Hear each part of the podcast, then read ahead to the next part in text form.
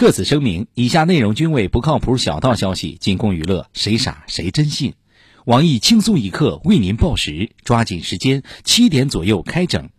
好消息，在双十一即将来临之际，我台众小编抓住商机，直击要害，跟随双十一大潮制作了一批限量版炫铁菜刀。我们的菜刀选用上等材料精心制作而成，点点如桃，笔笔如刀，刀刀催人老，刀刃锋利，刀背敦实，是你片肉切菜、剁手捅人的必备产品。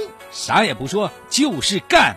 双十一管不住手，砍！开车路怒症，砍！看我台小编不顺眼，砍！另外，为了回馈益友们三年了以来对轻松一刻的厚爱，我们还提供了上门砍人服务。凡前十名打电话预定的网友，可获赠小编冬字砍人券一张，数量有限，先到先得，送完为止。你下不去的手，我们帮你下；你砍不了的人，我们帮你砍。砍路人，砍对象，砍亲戚，砍朋友，想怎么砍就怎么砍。无论你喜欢切大块、剁小块，还是雕花造型、镂空艺术，我们通通可以满足你。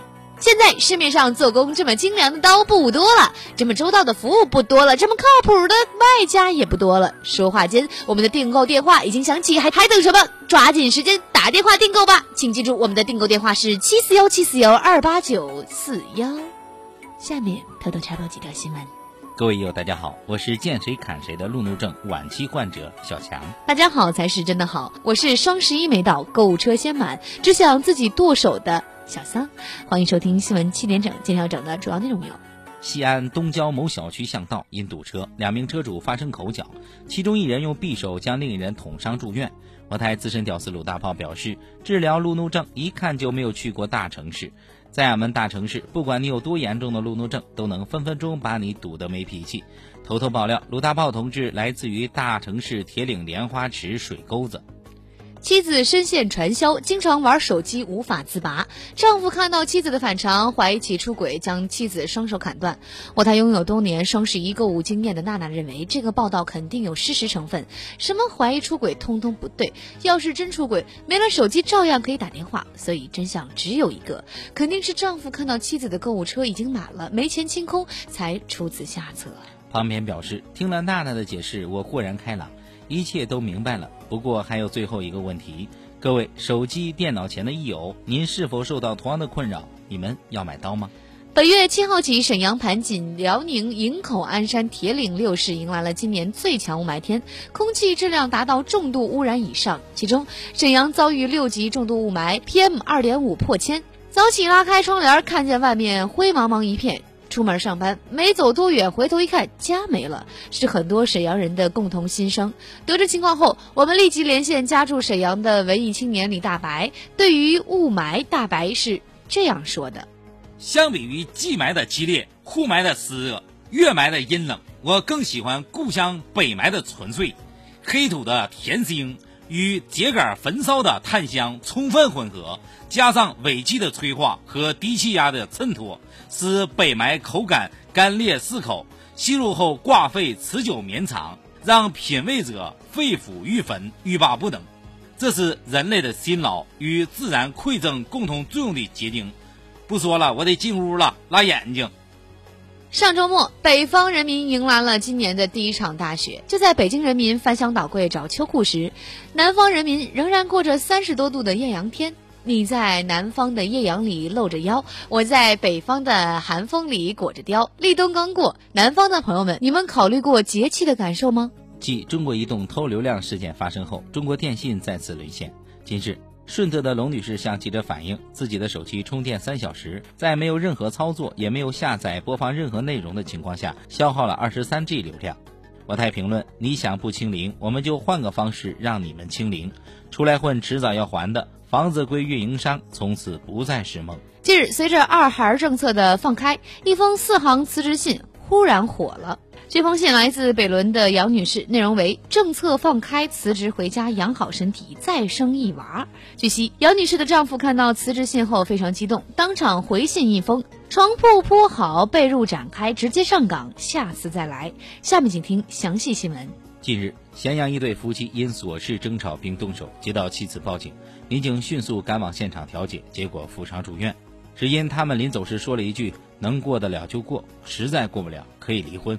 对于这个情况，咸阳民警迅速召开会议，讨论今后是否要还要进行家庭调解等工作。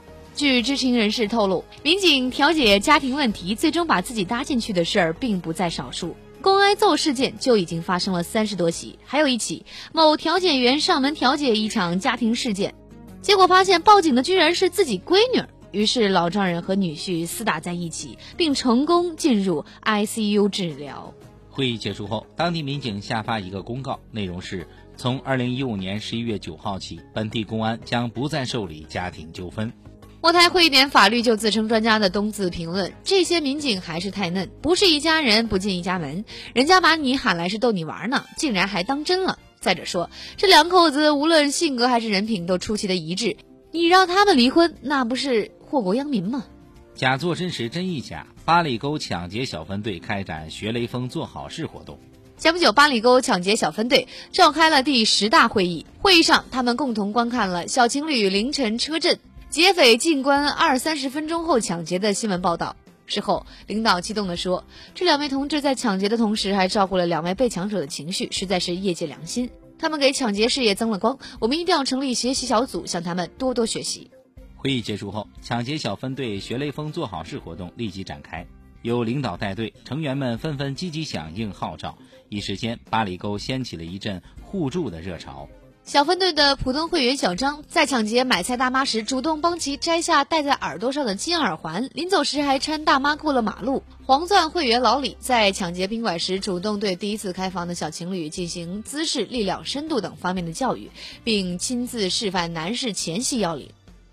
诸如此类感人肺腑的好人好事还有很多。据八里沟居委会傅艳杰傅大妈说，自从他们开展了这个活动，抢劫行为更文明了，居民与劫匪的关系更融洽了。非常感谢该组织领导的英明决定。据悉，该组织领导近期决定就路人被抢时叫声不好听展开讨论，他们将派出八里沟抢劫小分队合唱团，免费无偿的教路人如何在面对危急情况时优雅的嚎叫。对此，我台将继续关注。今天的新闻七点整就先整到这里。轻松一刻主编曲艺，写本期小编大宝将在跟帖评论中跟大家继续深入浅出的交流。明天同一时间我们再整。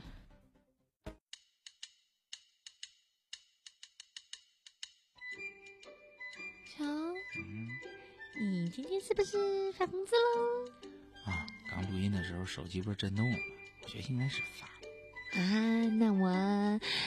购物车给亲过去吧。啊，嗯，多少钱呀？不多不多，也就几万块钱吧。这么多？你看三四零四交房租，还有水电费、燃气费、日用品费，我真没钱给你买呀。怎么这么多货？是不是不想给我买？是不是心里没有我？你不给我买，我找个高富帅一起奔四零四去。嗯。别别别别别别别散！你这混牌不行吗？这还差不多，来吧。